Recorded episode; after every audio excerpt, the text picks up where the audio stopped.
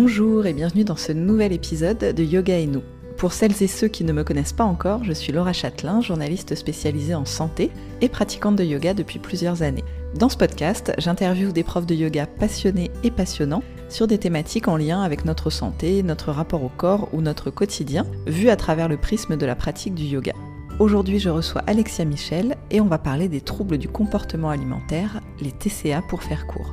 Alexia est prof de yoga, elle a elle-même souffert étant plus jeune d'anorexie mentale et elle accompagne aujourd'hui les personnes souffrant de différents TCA ou celles qui souhaitent tout simplement travailler sur leur image corporelle et sur l'estime de soi. Elle va nous raconter comment le yoga peut aider dans cette relation au corps, mais aussi certains pièges à éviter dans cette pratique. Comme on n'a pas forcément eu le temps de détailler l'explication des différents troubles dont on parle dans cette conversation, je vous propose un petit lexique dans la description de l'épisode pour que tout le monde sache de quoi on parle exactement. Bonne écoute Bonjour Alexia, merci beaucoup d'être avec moi aujourd'hui pour échanger sur ce sujet. Bonjour Laura et merci de, m'accueillir dans ton podcast, j'en suis ravie également. Eh bien tant mieux. Alors bah question un petit peu rituelle pour commencer, est-ce que tu peux toi nous raconter ton histoire personnelle et puis euh, évidemment ta rencontre avec le yoga? Oui, alors mon histoire euh, personnelle, elle a été, euh, elle s'est imbriquée finalement avec euh, l'histoire professionnelle, comme beaucoup de personnes, avec le yoga au final qui a été au centre. personnel avec une bah, un trouble des conduites alimentaires qui s'appelle l'anorexie mentale. Pendant très longtemps, donc, j'ai souffert de, de, ce trouble-là qui a teinté un petit peu mon, quotidien, que ce soit des études professionnelles, de la relation avec ma famille, mes amis, mon conjoint, etc. Et ben, c'est un trouble qui porte la personne dans un mode de vie, on va dire, assez, assez agité.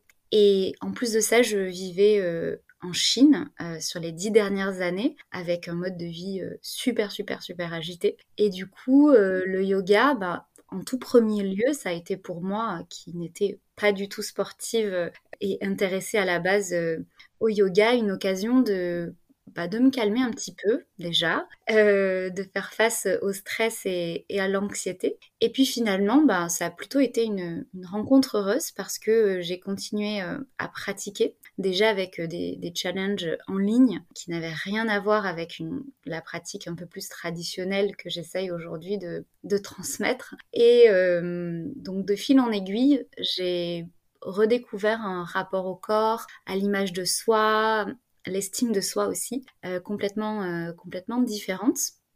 Alors je sais qu'on parlera un petit peu des, dérives entre guillemets du, yoga et c'est aussi comme ça que j'ai commencé le yoga en, en ayant beaucoup de dérives, et notamment ce que j'appelle la, la yoga-rexie. Et puis bon, après ça s'est quand même arrangé, et puis euh, euh, j'ai pu me, former parce que c'est ce qui avait de, finalement de plus logique pour moi, et euh, guérir. Ça a pris du temps, mais quand même c'est arrivé. Et puis finalement réaliser que ce qui avait le plus de sens pour moi, c'était de bah, d'allier les deux, euh, le yoga, mais aussi bien sûr euh, la méditation et tout ce qui représente le yoga avec un, grand Y, pas uniquement euh, ce par quoi j'ai commencé l'aspect très physique du yoga, mais tout ce que le yoga représente en gros pour aider les personnes qui ont un rapport à l'alimentation et au corps un petit peu compliqué. voilà, ça, ça a été la, rencontre et puis, puis, la transformation. Et puis depuis, bah, j'ai quitté mon, ancien travail, euh, mon ancien pays. Euh, j'ai toujours le même chéri, mais voilà, j'ai quand même changé pas mal de choses et je me dédie vraiment à cette question-là. Ouais, donc la, question des, troubles du comportement alimentaire, toi tu disais troubles des conduites alimentaires, c'est la même chose. Et est-ce que tu peux nous rappeler euh, bah, ce que c'est, que recouvre ce terme, puisque toi tu as souffert personnellement d'anorexie mentale, mais je crois savoir que finalement c'est des troubles très variés, euh, qui peuvent être très différents. Est-ce qu'on peut expliquer un petit peu ce que c'est? Effectivement, ce sont des troubles, des troubles très... Euh, très différents et d'ailleurs il y en a de, plus en plus. on connaît de façon assez générale l'anorexie, la boulimie, l'hyperphagie. Mais aujourd'hui, on a aussi euh, l'orthorexie, euh, la bigorexie. Voilà, on voit en fait que euh, ces troubles des conduites alimentaires ou comportements alimentaires, hein, c'est la même chose, donc les TCA, sont des pathologies mentales où le comportement alimentaire est très troublé. le rapport à soi, à l'image de soi, au corps, au poids, bah, est très, très particulier. Et, ça peut, oui, de, se manifester de différentes manières. C'est-à-dire qu'il y a des personnes qui vont ne plus manger ou très peu, d'autres qui vont manger beaucoup, d'autres qui vont être obsédées sur ce qu'elles mangent, c'est ça? Exactement, en fait, c'est le comportement alimentaire.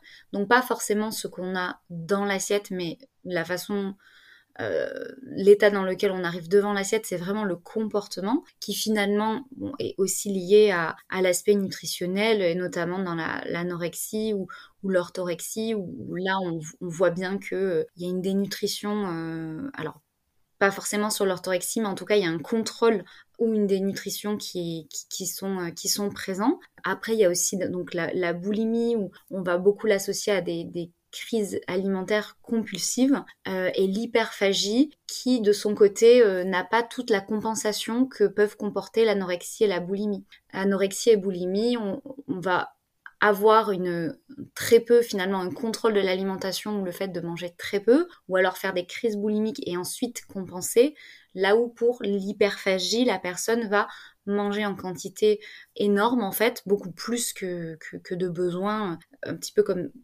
à la manière de la boulimie des crises, mais sans compensation. Donc à chaque fois, il y a ces différences-là avec le, donc l'alimentation, le comportement alimentaire qui est au centre, qui est, qui est très troublé une image de soi euh, l'est euh, qu'il également.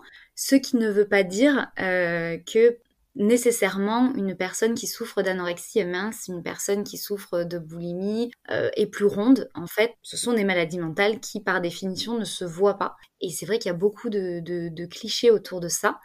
Donc avec le, yoga, j'accompagne en fait ces personnes-là, enfin cette, cette audience-là qui par définition un rapport au corps, à l'alimentation et à soi-même euh, très compliqué, mais aussi de façon plus générale, en fait, euh, de nombreuses euh, femmes et de plus en plus d'hommes qui, sans avoir de TCA, bah, ont une estime d'eux-mêmes qui, est, qui est toute petite, ont, font du yo-yo, ont ces, comportements alimentaires un petit peu compliqués qui se sont généralisés, c'est-à-dire qu'aujourd'hui, avec la diet culture notamment, hein, entre autres choses, parce que c'est pas toujours la seule raison, mais euh, notamment à cause de ça, bon bah on, a toujours l'impression qu'il faut qu'on perde du poids, on a toujours l'impression qu'on n'est pas assez bien physiquement, donc ça a des répercussions forcément sur la santé mentale et physique. C'est vrai que tu disais, tu parlais euh, des hommes aussi, peut-être qui en souffrent de plus en plus. C'est peut-être intéressant de rappeler aussi qu'on peut euh, en souffrir et commencer à en souffrir à tout âge, parce qu'on a souvent en tête l'image euh, bah, de l'adolescente, par exemple, avec le, cas de l'anorexie. Mais des, troubles du comportement alimentaire, ça peut se déclencher aussi après une grossesse ou même à la quarantaine, enfin vraiment à, n'importe quel âge. Exactement, oui, oui. Alors, c'est souvent des, hum, des événements un petit peu marquants, on va dire, ce qu'on appelle des triggers. Donc l'adolescence, euh, bon, bah, c'est une phase qui en est pleine, mais un déménagement, euh, une démission, une grossesse, euh, un choc quel qu'il soit, en fait, tous ces, triggers-là sont, possibles et très très fréquents. Donc ce, ne sont pas du tout des pathologies qui touchent uniquement les adolescents. D'ailleurs, ce sont des pathologies qui peuvent aussi toucher des enfants avant l'adolescence. Et à tout âge, avec une récurrence qui est parfois, euh, enfin une chronicité euh, qui est parfois importante.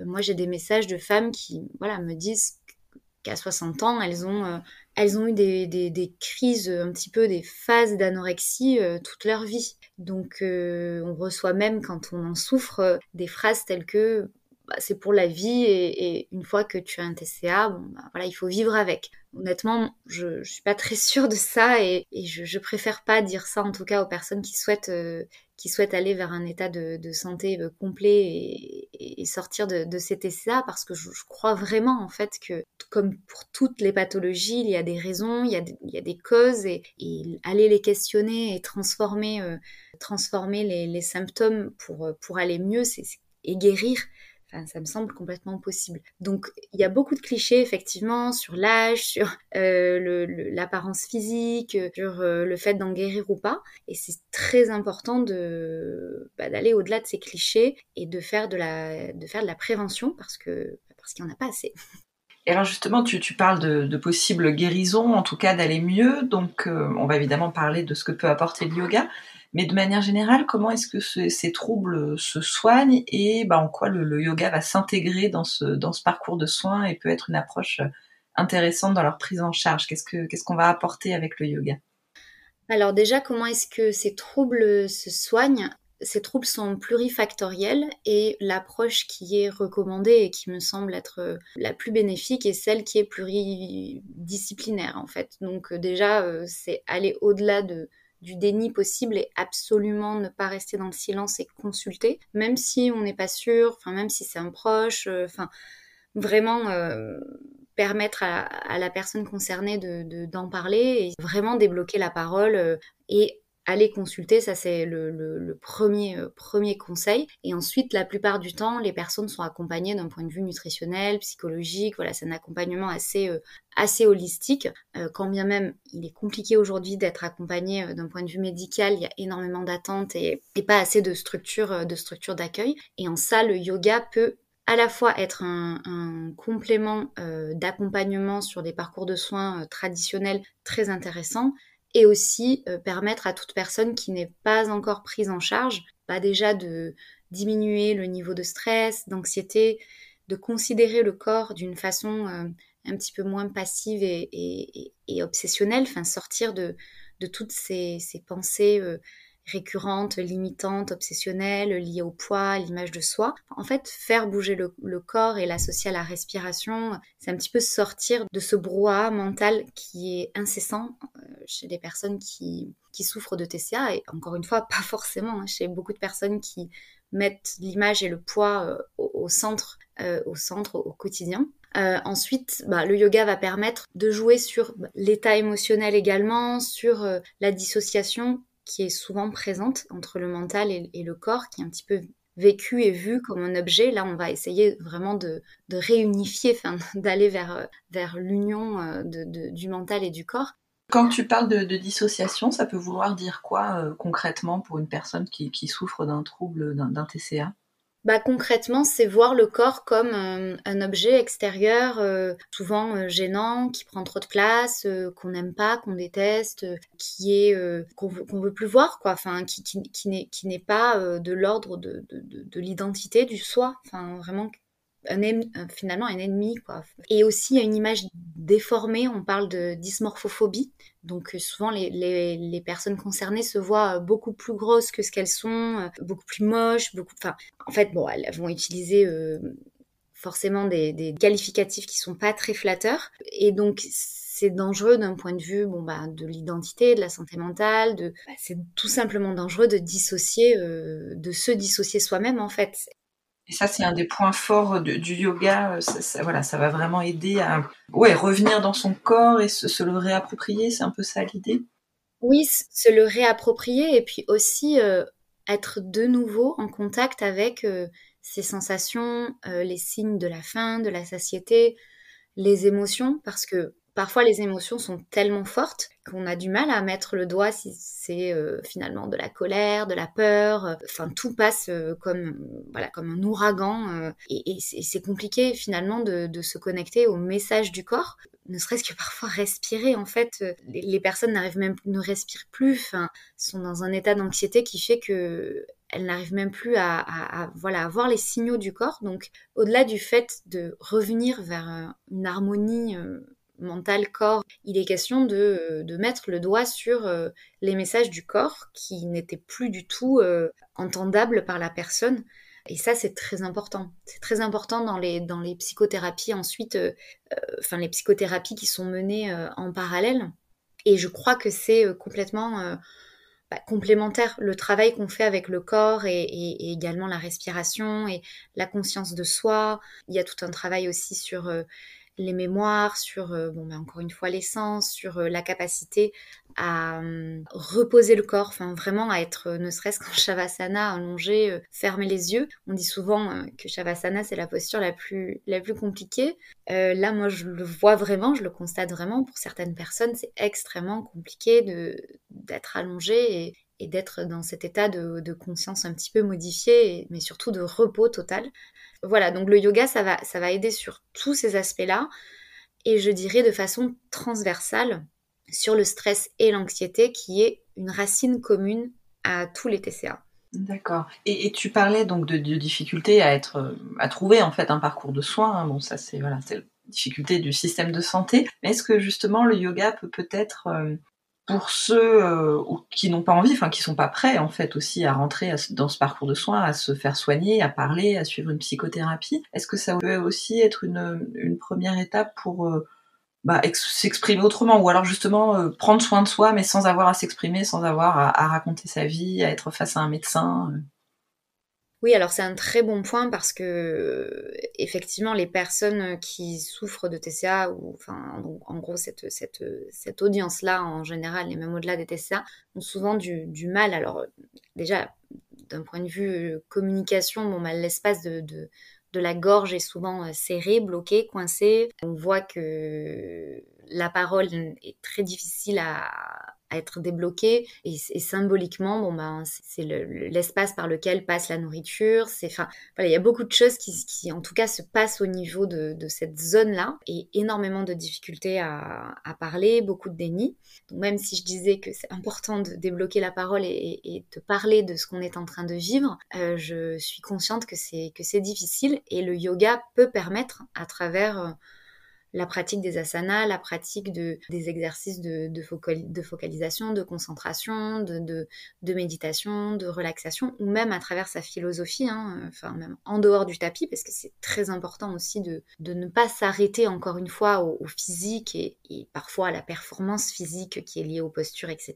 Bon, à tout ce qui peut être un petit peu déviant. Quand le yoga est bien pratiqué et de façon holistique, ça peut être une, enfin, une clé euh, extraordinaire parce que petit à petit, bah, ça peut permettre de dépasser certains états d'anxiété, certains peut-être mémoires un petit peu compliquées, certaines douleurs aussi. Euh, enfin, il y a beaucoup de douleurs digestives. Euh, voilà, c'est un état en tout cas qui, ne, est trop compliqué pour que la parole puisse se débloquer, euh, mais qui petit à petit va pouvoir s'améliorer pour que la, parole puisse avoir une place. Et peut-être que chez certaines personnes, parce que vraiment il n'y a pas de formule magique, chez certaines personnes, ça ne passera jamais par la parole.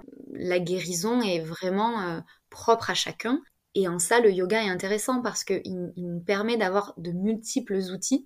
Et si on est bien accompagné, et là c'est le point très important, c'est être accompagné par un professeur qui comprend la problématique et qui peut mettre le yoga au service de la problématique concernée euh, euh, et, chacun est différent. Donc voilà, c'est très important que ça puisse être compris, adapté, et pour que la personne avance sur le, chemin qui lui est propre. Oui, parce qu'effectivement, j'imagine que ça peut aussi être euh, difficile au départ pour quelqu'un qui souffre d'un TCA de, suivre un cours de yoga euh, et que peut-être on peut pas aller d'ailleurs dans n'importe quel cours. L'idéal, ce serait de se tourner plutôt vers un cours adapté avec des professeurs formés, mais bon, je suppose qu'il y en a quand même assez peu. Donc, est-ce que toi, tu aurais des conseils pour les pour ces personnes-là qui aimeraient essayer le yoga sur comment trouver le bon cours, sur les, pièges à éviter aussi pour pas que le yoga fasse plus de mal que de bien finalement. C'est vrai que pour beaucoup, et pour beaucoup hein, en général, à cause de tous les clichés qui sont véhiculés euh, aujourd'hui sur le yoga, c'est compliqué de pousser la porte d'un studio ou, d'appeler euh, un professeur à la maison. Bah, déjà, aller vers, euh, vers des espaces qui, qui mettent en confiance. Je sais qu'on me dit beaucoup que notamment euh, dans les grandes villes et à Paris, euh, les studios sont très beaux, euh, on a l'impression que les personnes sont très belles, très bien habillées, que tout coûte cher. Enfin, c'est un petit peu impressionnant pour beaucoup de personnes, je pense. Donc, aller vers déjà des espaces et ça peut être les espaces que je viens de citer, peu importe, mais qui mettent la personne en confiance, qui la sortent de cette idée qu'il faille porter des super habits et être mince et souple faire du yoga parce que c'est totalement faux. Être accompagné effectivement par, euh, par un professeur de yoga qui puisse comprendre la problématique, alors il y en a très peu. Et d'ailleurs, un des objectifs de Yoga and Peanut Butter, c'est de, de, proposer des formations à des professeurs de yoga et professionnels de la santé et du bien-être. Mais si la personne n'est pas formée, au moins essayer de, si la parole est OK, euh, d'aller expliquer que euh, voilà, peut-être qu'on est débutant et que d'un point de vue de la santé mentale, d'écrire un petit peu des symptômes, etc. Et je, pense, j'ose espérer que beaucoup de professeurs de yoga comprendront. Oui, parce que ce qui est intéressant, c'est que justement, tu disais tout à l'heure que ce sont des maladies, des troubles qui se voient pas forcément de l'extérieur. Donc c'est vrai que si on le dit pas, le ou la prof de yoga euh, peut, peut pas forcément deviner, même si j'imagine que peut-être avec des élèves euh, qui viendraient souvent dans un cours, il peut y avoir des, oui, des signes, des, symptômes qui peuvent faire deviner certains troubles, mais pas forcément. Donc effectivement, si on ne dit pas, le, le prof le sait pas forcément, quoi. Oui, c'est ça. Et donc, euh, alors c'est pas évident hein, quand euh, on arrive dans une salle de, enfin, quand on rencontre un professeur, de lui, de lui dire comme ça euh, ce qui se passe. Peut-être que tester un cours, un ou deux cours, c'est déjà, ça peut permettre de, sentir, de se sentir un peu plus à l'aise pour, pour appréhender le, le sujet. Et puis ensuite aller vers des pratiques qui sont je dirais plutôt douce. Alors éviter, et je, n'ai absolument rien contre euh, ces types de pratiques-là, mais éviter peut-être l'ashtanga, ayangar, des cours de vinyasa très dynamiques, des cours de, power yoga, ou enfin, parce qu'en fait, euh, étant donné qu'il y a beaucoup de, d'agitation mentale, souvent de la performance, la volonté de, mener des postures euh, à la perfection, problème un petit peu de comparaison aussi, de voilà, de, violence un petit peu envers soi-même. Euh, il suffit qu'on aille dans un cours un petit peu costaud et très dynamique euh, pour que ça vienne alimenter complètement euh, certains symptômes. Alors pour certaines personnes, ces cours-là sont très bien, encore une fois, c'est pas du tout à l'encontre de ces pratiques-là, mais, mais vraiment pour un petit peu mettre en garde les personnes qui sentiraient qu'elles sont un petit peu border sur tout cet TCA ou ce comportement alimentaire euh, et qui serait très attiré euh, par ces pratiques-là. Alors je, dis ça et encore une fois, moi j'ai fait des erreurs énormes et bon, ça m'a appris par la suite à, corriger euh, et à aller vers, vers plus d'équilibre, mais oui, on peut, on peut tomber, comme tu le disais au début, peut-être dans la, bigorexie aussi, l'obsession du sport, de la performance, aller finalement faire son cours de yoga vinyasa très dynamique où on transpire beaucoup tous les jours, et là, ça, ça va pas aider, ça va plutôt. Exactement, oui, oui, oui, ça va, ça va pas du tout aider, et ça, d'ailleurs, enfin, un comportement un petit peu comme celui-ci de d'intensité, de, de, vouloir être, euh, bah voilà, d'être dans la performance, euh, dans le bon élève, euh, qui voilà est absolument vegan, qui, qui va avoir beaucoup d'extrêmes comme ça et une rigueur vraiment très intense, on va dire, enfin très marquée. ça peut mettre la puce à l'oreille au professeur de yoga. Alors, je ne dis pas que, encore une fois, toutes les personnes qui ont ce type de profil ont un TCA, mais beaucoup de personnes qui ont un TCA ont ce type de profil. Donc voilà, je, pense que pour les professeurs de yoga, c'est important de comprendre que parfois les bons élèves, euh, dans ces cas-là, ben, souffrent de, pathologies euh, qu'il est, est, bon de, bah, de connaître. Oui, toi, toi, ça a été un petit peu ton cas, c'est ça? Tu parlais tout à l'heure de, de yogarexie au début de ta pratique.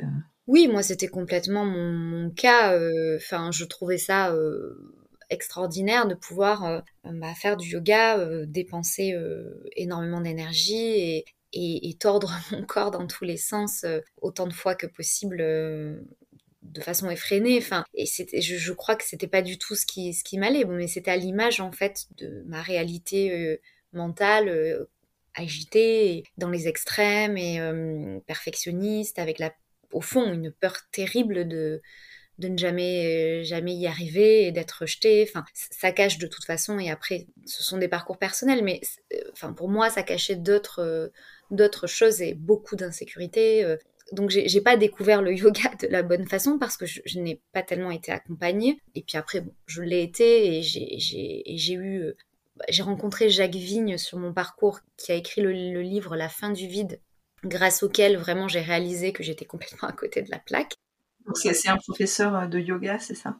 Alors c'est un docteur en psychiatrie qui, euh, bah, qui vit en Inde depuis très longtemps, depuis quasi 40 ans, qui euh, a beaucoup écrit de livres sur la psychologie spirituelle, dont celui-ci qui s'appelle La fin du vide, donc fin FIM, et qui traite de l'anorexie, le yoga et la spiritualité.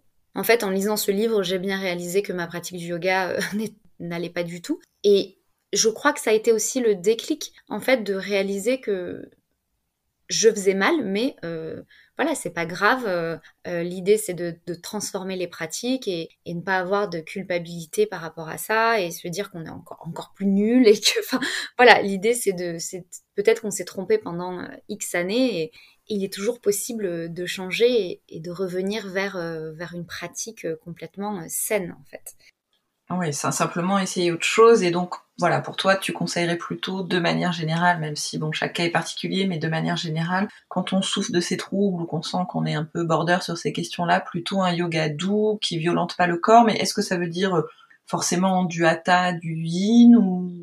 Oui, je, je, je alors après, si les professeurs de yoga sont sensibilisés à cette question-là et qu'ils sont euh, en mesure de, proposer un cours de vinyasa, euh, voilà, avec un flow qui est plutôt doux, avec euh, une entrée en matière sur le souffle, pranayama, vraiment étendre aussi la phase de relaxation. Je crois que c'est complètement, complètement possible en fait. Mais la plupart du temps, bon bah, les personnes qui vont dans des cours de vinyasa ou qui vont dans des cours d'ashtanga ou, de types de yoga qui sont assez dynamiques ne vont pas s'attendre à ça en fait. Il y a, vraiment ce, côté attente euh, et, et, proposition de la part du professeur qui à un moment doit se rencontrer. Donc c'est pour ça que euh, effectivement je conseille plutôt à ces personnes-là d'aller vers euh, des cours de hatha ou des cours de yin. Et parfois, si c'est vraiment ce qu'elles aiment et, ce dont elles ont vraiment envie, bien sûr, aller vers d'autres cours qui sont peut-être un peu plus dynamiques, mais en tout cas, aller chercher les bénéfices de, de l'ancrage, du travail sur le souffle, d'être vraiment dans la conscience des postures, la conscience du corps et non pas euh, l'agitation effrénée euh, d'une posture après l'autre où, en fait euh, ça, vient juste nourrir encore une fois le, ce qu'il y a de problématique chez, chez ces personnes-là, je pense. Mhm. Et alors, au-delà du, type de cours euh, vers, lequel on peut essayer de se tourner, euh, c'est vrai quand on ouvre, quand on pousse la porte d'un studio de yoga, d'un cours de yoga, on ne sait pas forcément quel discours on va entendre. Euh, j'ai l'impression qu'il y a certains discours qui sont finalement assez fréquents dans le yoga, qui peuvent aussi, alors malgré eux, hein, complètement involontairement, mais encourager, favoriser presque certains troubles du comportement alimentaire. Est-ce que toi, tu as, repéré un peu certains de ces éléments de langage, de ces discours qu'on entend parfois euh, assez facilement dans les cours de yoga et qui pourraient être dangereux pour ce public-là, entre autres alors oui, oui, oui, je dirais qu'il y a un petit peu deux catégories. Euh, la première catégorie, c'est tout ce qui va être euh, bah, très rigide, vraiment de l'ordre du yoga, voilà, avec une figure centrale où la, pratique est pousser de façon très forte. Alors euh, souvent ça peut être tout simplement dans des postures, on va pousser la personne, l'ajuster de façon euh, euh, très importante, enfin pour qu'elle arrive à rentrer dans des postures plus avancées. Bon déjà il y, a, un rapport à l'ajustement et du coup au corps, l'interpersonnel chez les personnes qui souffrent de TSA qui est très très particulière. Donc l'idée c'est d'ajuster d'ajuster l'ajustement, on va dire, d'adapter l'ajustement. Euh, et puis ensuite, ben, le fait de pousser euh, vraiment, euh, d'être très rigide, soit dans l'enseignement, quel qu'il soit, soit dans, dans les postures et dans le fait d'aller dans, dans celles qui sont les plus avancées, ben, je, voilà, je trouve que c'est, ça peut être très problématique. ou toujours montrer en tant que professeur des postures très avancées. Alors, je sais que c'est important d'être d'être inspirant et de montrer aussi euh, des postures plus avancées, mais pour certaines personnes, en fait, ça va leur mettre une, pression. Elles vont se dire que elles y arriveront jamais et, il faut absolument qu'elles y arrivent. Et enfin, voilà, c'est un petit peu ces comportements obsessionnels qui peuvent, euh, en découler, qui, sont problématiques en fait. Et ensuite, deuxième type, je dirais un petit peu tout le côté New Age, euh, où là en fait tout est un petit peu mélangé, euh, parler tout le temps d'énergie, de chakra, d'éveil de la Kundalini, de ci, de ça. Et moi j'ai l'impression que ces personnes-là ont besoin d'ancrage, ont besoin d'être guidées, ont besoin d'un cadre euh, un petit peu safe en fait et clair. Pour la plupart, ce ne sont pas des yogis, enfin je veux dire, ce ne sont pas des, des, des, personnes engagées dans la voie du yoga full time, quoi. Ce sont des pratiquants modérés ou parfois débutants, qui peuvent se laisser embarquer par euh, tous ces concepts en fait et euh, et venir expliquer que euh, en fait c'est tout à fait normal de manger comme ça parce que ben moi j'ai beaucoup d'énergie je donne un exemple hein. moi j'ai beaucoup d'énergie je me nourris de prana enfin là je vais dans l'extrême mais c'est pour dire que voilà, ces pratiques-là pour moi sont, sont un petit peu euh, déviantes et je pense que c'est pas du tout l'intention de, des professeurs de yoga à la base, qu'ils soient euh, dans une pratique très rigoureuse ou dans un côté un peu plus, euh, je dis new age et, c'est pas dévalorisant, hein, c'est juste pour expliquer un petit peu le, le, style. Je pense que c'est pas du tout volontaire, mais ça peut avoir un effet assez négatif chez ces personnes-là. Et j'ai vécu ça moi-même hein, en donnant des cours à l'hôpital avec une jeune patiente qui est venue me voir. j'ai mentionné et je le fais assez rarement, mais j'ai mentionné le chakra sacré, voilà, sur une posture, sur une flexion avant, Bon, voilà. Et à la fin du cours, elle est venue me voir et elle m'a dit non, mais moi, voilà, je sais qu'il se passe quelque chose ici, euh, je mets des pierres dessus, euh, enfin, et puis, euh, et puis, de toute façon, je pense que c'est ce qu'il faut que je fasse maintenant, enfin. et en fait, elle avait pris la pratique du yoga et, et tout ce qu'elle pouvait faire à côté d'un petit peu, bon, je, je, ne sais pas raccrocher à quel type de pratique, mais en tout cas, elle prenait un petit peu, elle s'inspirait de tout ce qu'elle pouvait entendre, elle prenait tout ça comme la voie à suivre. Bah oui, parce que c'est vrai qu'on le sait qu'à partir du moment où il y a une vulnérabilité, de toute façon, on cherche effectivement euh, des réponses, des règles, enfin des choses auxquelles se raccrocher, et on peut venir dans un cours de yoga et avoir euh, l'impression, ouais, de trouver dans certains discours euh, une réponse un peu magique à nos problèmes. Oui, c'est ça. Exactement, oui, oui. D'ailleurs, c'est ce que je dis à toutes les personnes qui commencent ma méthode ou qui sont exposées à des cours, etc. C'est le yoga, là, ne remplace pas dans ces cas-là un suivi euh, par un médecin. Enfin, c'est complémentaire et, ça va peut-être être le déclencheur euh, majeur, mais ça ne remplace pas en fait. Et c'est très important d'être guidé. Euh, en général, déjà, je trouve, hein, en dehors de tous les sujets que je porte, en général, je trouve que quand même c'est important d'avoir soi-même un professeur, peu importe où on en est, et, puis de, comprendre en fait, enfin même du côté de, l'élève slash patient, de, vraiment se responsabiliser par rapport à cette pratique du yoga et à ce qui est transmis. Et, parmi les éléments de langage aussi, euh, peut-être à utiliser avec précaution, euh, il y a peut-être aussi tout ce qui est sur la détox, le jeûne. Finalement, on entend souvent des choses là-dessus. Alors peut-être encore plus en retraite que dans un cours d'une heure, mais euh, oui, ah ben là oui, oui, c'est sûr que c'est, quelque chose qui est assez valorisé. Effectivement, aller vers euh, du chat karma, panchakarma, euh, l'ayurveda, les, les détox qui, qui, sont ayurvédiques ou pas, ou juste ou de yoga, enfin forcément ça va attirer, euh, ça va attirer les personnes qui qui se sentent pas très bien par rapport à, l'alimentation. Les, les, mots que tu citais là au début que je connaissais pas, c'est quoi? C'est des nettoyages? Qu'est-ce que c'est? Oui, c'est des nettoyages ayurvédiques, euh, voilà, des organes digestifs. Euh, enfin, et, donc normalement, ce sont des cures hein, qui sont extrêmement encadrées. Euh, en amont, en aval, enfin surtout pour les panchakarma qui sont vraiment des, cures bah, de détox pour le coup, très encadrées. Il faut que ce soit des médecins d'Ayurveda sérieusement formés. voilà, sauf qu'aujourd'hui, en fait, il suffit de taper détox yoga sur internet pour tomber sur tout et n'importe quoi en termes de, de, de pratique. Et peut-être qu'il y a des choses très bien, hein. Mais en tout cas, pour ces personnes-là, vulnérables, bah, ça peut être dangereux. Et puis, il y a aussi un, autre point, c'est que à partir du moment où le professeur de yoga euh, parle de ça, sachant qu'il y a un petit peu un transfert, et comment dire, euh, pas un transfert, mais une envie de, ressembler un petit peu au professeur de yoga, euh, une certaine assise, une certaine influence, bah ça vient un petit peu valider le fait que c'est bien de le faire, quoi. Enfin, et donc c'est pour ça que juste avant, je disais, c'est très important, même pour les élèves, de remettre en question ce qu'on peut entendre dans les univers de yoga et d'aller checker différentes sources et de pas hésiter à, remettre un petit peu en cause tout ça. Et après, bah, bien sûr, euh, la détox euh, est hyper euh, présente dans certains milieux de yoga, la détox, le fait d'être végétarien, le fait d'utiliser Ahimsa, la non-violence, pour justifier le, le, régime végétarien, voire vegan. Et en fait, il y a un petit peu un mélange des genres qui fait que pour beaucoup de personnes, ça va avoir beaucoup de sens de se dire que le végétarisme euh, est associé à la non-violence et que du coup, euh, c'est bien d'aller dans, ce sens-là. Pour ces personnes-là, ça peut devenir une justification d'un régime qui n'est pas juste végétarien, qui est absolument insuffisant ou complètement déséquilibré en fait. Donc dans la formation pour les professeurs de yoga, c'est aussi une, partie ben, liée à ce que veut dire la détox, comment pratiquer de la détox, parce que finalement, on peut aussi faire de la détox à travers euh, euh, la conscience de ce que l'on dit, la conscience de nos actions. Moi, c'est ce que j'appelle l'écologie du soi. Détox, c'est pas forcément boire des jus de légumes euh, pendant trois semaines, euh, comme par hasard, juste avant l'été.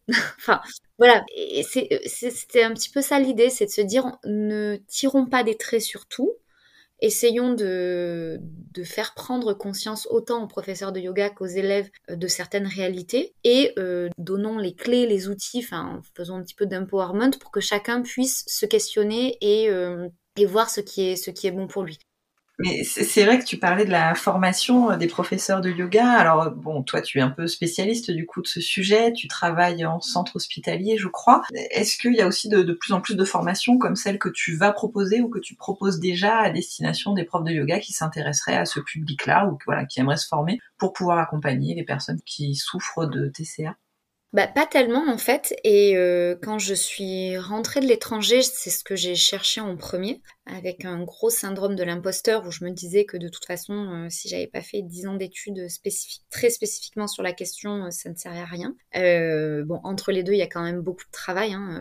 il y a beaucoup de travail et, surtout un désert en fait en termes de, formation sur, sur ce sujet-là. Aux États-Unis, il y a beaucoup plus d'accompagnement dans les centres, euh, dans le milieu hospitalier, dans euh, des, studios de yoga qui jouent euh, la carte du yoga inclusif, qui mettent l'accent sur la santé mentale, sur les, TCA, etc. Ici en France, je n'en ai jamais vu.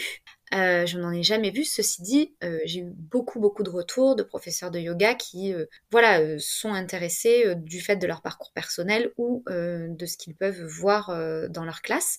Euh, beaucoup aussi ben, de, personnes euh, dans le milieu hospitalier qui voient le yoga comme euh, une opportunité de, soins complémentaires.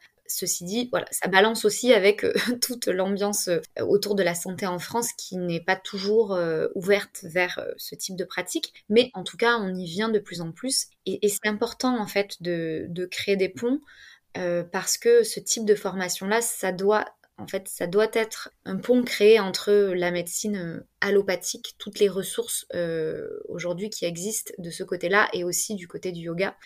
Et toi justement, comment, comment ça se passe dans le centre dans lequel euh, tu interviens? Donc tu proposes des cours de yoga forcément adaptés à cette problématique. Comment tu travailles avec les personnes qui ont ces troubles-là?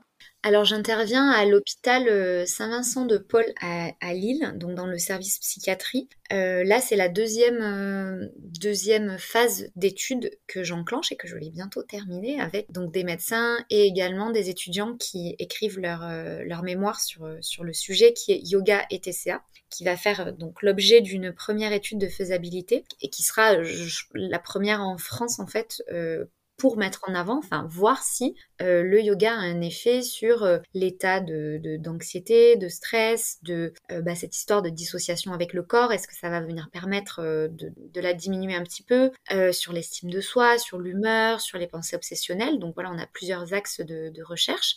Et donc là, j'ai un groupe de, de patients mixtes, autant au niveau du, du sexe que de, du trouble, donc des personnes qui souffrent d'anorexie, de boulimie, enfin donc, ce qui est très intéressant parce que ça montre aussi que euh, les études et l'approche du yoga euh, n'a pas à être adaptée à un trouble euh, en particulier. Enfin, l'idée c'est pas de créer des ghettos un petit peu de, troubles, mais au contraire d'ouvrir et de, se dire que cette pratique du yoga elle peut être complètement adaptée à, tous les TCA.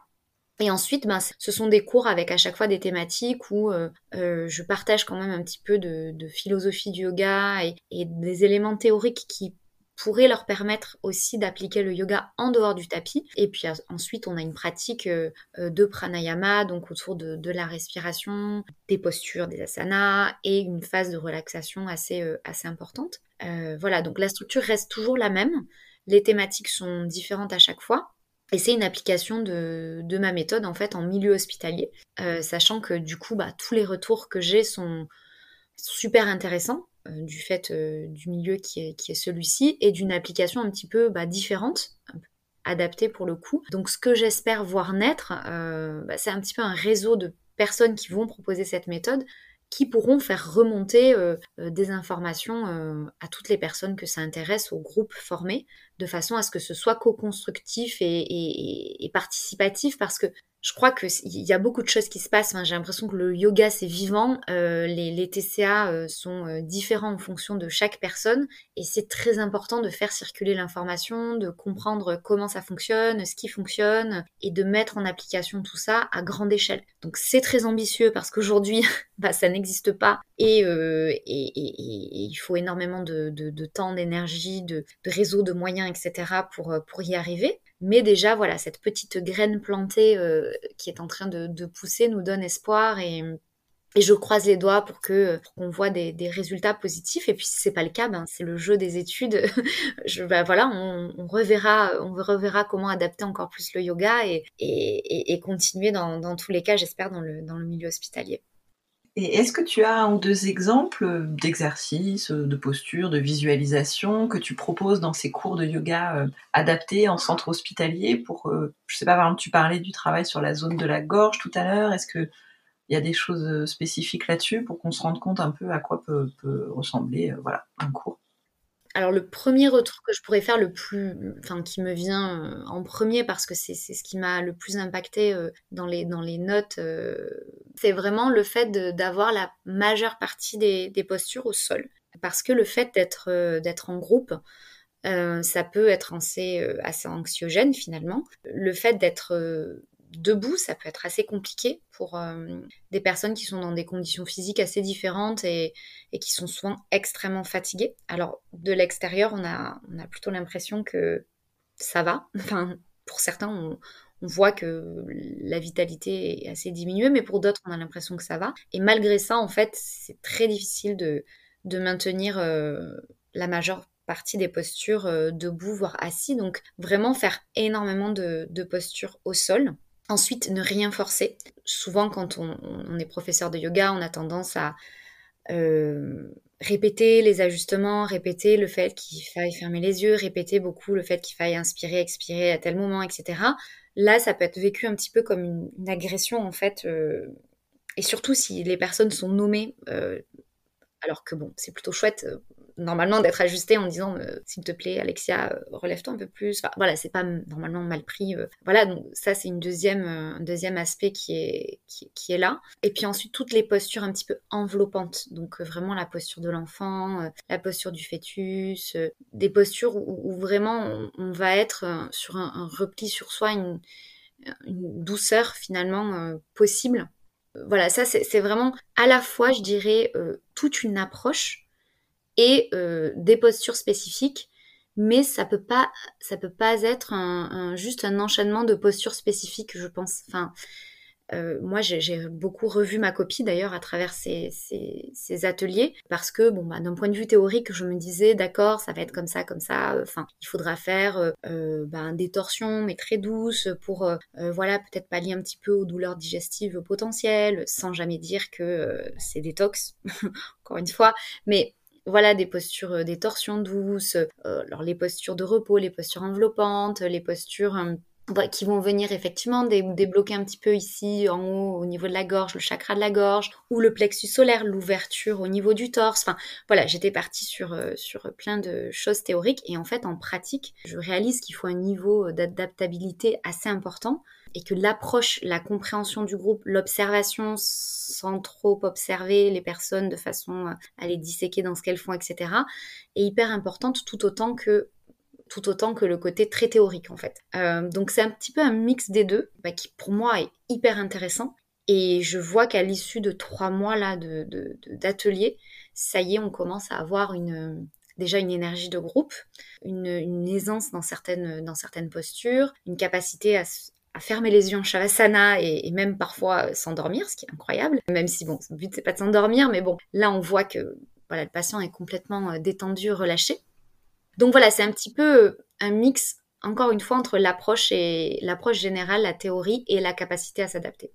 Et est-ce que tu peux du coup nous parler un petit peu de, ton livre qui vient de sortir, puisque le, but c'est de justement de, de, permettre à pas mal de personnes qui peuvent pas pratiquer avec toi en présence de, découvrir cette méthode euh, qui serait adaptée à leurs leur troubles Exactement, oui, oui, c'est le but, euh, c'est le but du livre parce que jusqu'à présent, euh, la méthode était en ligne. Il y a eu beaucoup de demandes sur le fait bon, d'imprimer la méthode et de, d'avoir vraiment un, support papier sur lequel on peut gribouiller, surligner, garder sur soi. Enfin, voilà. Donc le livre, ça a été une, super opportunité d'offrir ça, euh, à la fois aux, abonnés qui suivent déjà la méthode parce qu'il est complémentaire à ce qui est proposé en ligne, mais aussi euh, à un public beaucoup plus large euh, qui se pose des questions sur le rapport à soi et, à son corps et à l'alimentation, qui peut-être n'a jamais pensé au yoga dans ce cadre-là, parce que finalement c'est pas pas très courant, qui n'est pas forcément euh, yogi et qui, qui voilà n'osera peut-être pas d'ailleurs justement pousser une porte de studio de yoga, mais qui pourra peut-être découvrir le yoga à la maison à travers à la fois de la théorie, des questionnements et, et des pratiques qui sont qui sont proposées et toujours ben, des chapitres autour, euh, autour de ces questions de rapport à l'alimentation. Alors j'y aborde la culpabilité qui, est souvent présente, euh, le, rapport à la perfection, les croyances limitantes, la, capacité à, poser des limites saines, à retrouver un, de l'harmonie, de la modération, les, les, signes, bah, se réapproprier son corps, les signes de son corps, euh, euh, l'écologie du soi, enfin tous les sujets dont j'ai un petit peu évoqué ici, euh, qui, vont, qui vont être proposés à chaque fois avec de la théorie et de la pratique. Voilà, donc l'idée c'est effectivement de le, partager, de le partager au, plus grand nombre. Et puis pour ceux qui veulent aller un peu plus loin, notamment dans la pratique, la méthode en ligne propose beaucoup plus de cours et, cet aspect euh, un peu plus sur le tapis. Donc les deux sont, les deux sont complémentaires euh, totalement. bah, du coup, je, rappelle le titre, donc c'est la méthode yoga et peanut butter et c'est euh, chez Larousse. Exactement. et si on veut pratiquer avec toi en présentiel, du coup, où est-ce que tu donnes des cours? Alors en présentiel, euh, je donne uniquement des ateliers. Euh, je crée des ateliers. Je pars du principe qu'en fait, euh, faire des cours d'une heure, c'est souvent pas assez. J'ai essayé, hein, mais voilà, ça s'avérait être très très court. donc je donne des ateliers régulièrement et le plus souvent à Paris que j'annonce sur mon profil Instagram ou sur mon site. Euh, donc il suffit de suivre mon profil Instagram qui est alexia-du8 yoga ou sur mon site s'inscrire à la newsletter de façon à recevoir, euh, toutes les news. Euh, je participe aussi à des festivals. Enfin voilà, l'idée c'est de permettre la découverte de cette pratique sur un temps un peu plus long et de façon diverse. Là, j'ai donné un, atelier où la moitié de la pratique était sur euh, des exercices d'introspection euh, avec euh, un retour sur des concepts de philosophie du yoga. Donc voilà, pour celles et ceux qui sont un petit peu qui ont un petit peu peur de monter sur le tapis d'un point de vue physique, il faut savoir que c'est pas toujours le cas et que ça permet aussi d'appréhender le, yoga différemment et ça reste du yoga. Voilà, donc euh, donc j'ai pas de studio attitré, mais j'ai plein de petits ateliers qui, qui, sont toujours là et, et, ça complémente plutôt bien l'approche euh, l'approche en ligne et celle du livre. Ok, bah de toute façon je remettrai euh, les liens évidemment en description de l'épisode. Et eh ben merci beaucoup à toi Alexia pour cet échange vraiment passionnant. Bah merci Laura, merci pour ces, ces, ces questions et cet échange. merci de me donner la parole et de, de permettre en tout cas encore plus de prévention par rapport au, TCA. Et d'ailleurs, j'en profite pour euh, rajouter que la journée de prévention des TCA aura lieu le 2 juin. Euh, voilà, donc j'en reparlerai, mais euh, il va se passer pas mal de choses, en France et notamment avec la Fédération française d'anorexie boulimie. Donc voilà, il ne faut pas hésiter à suivre tout ça. Et du coup, ton, cet épisode de podcast va y, va y contribuer. Donc, merci beaucoup. Eh ben, merci pour cette info et puis merci encore euh, beaucoup à toi. À bientôt. Merci Laura, à bientôt.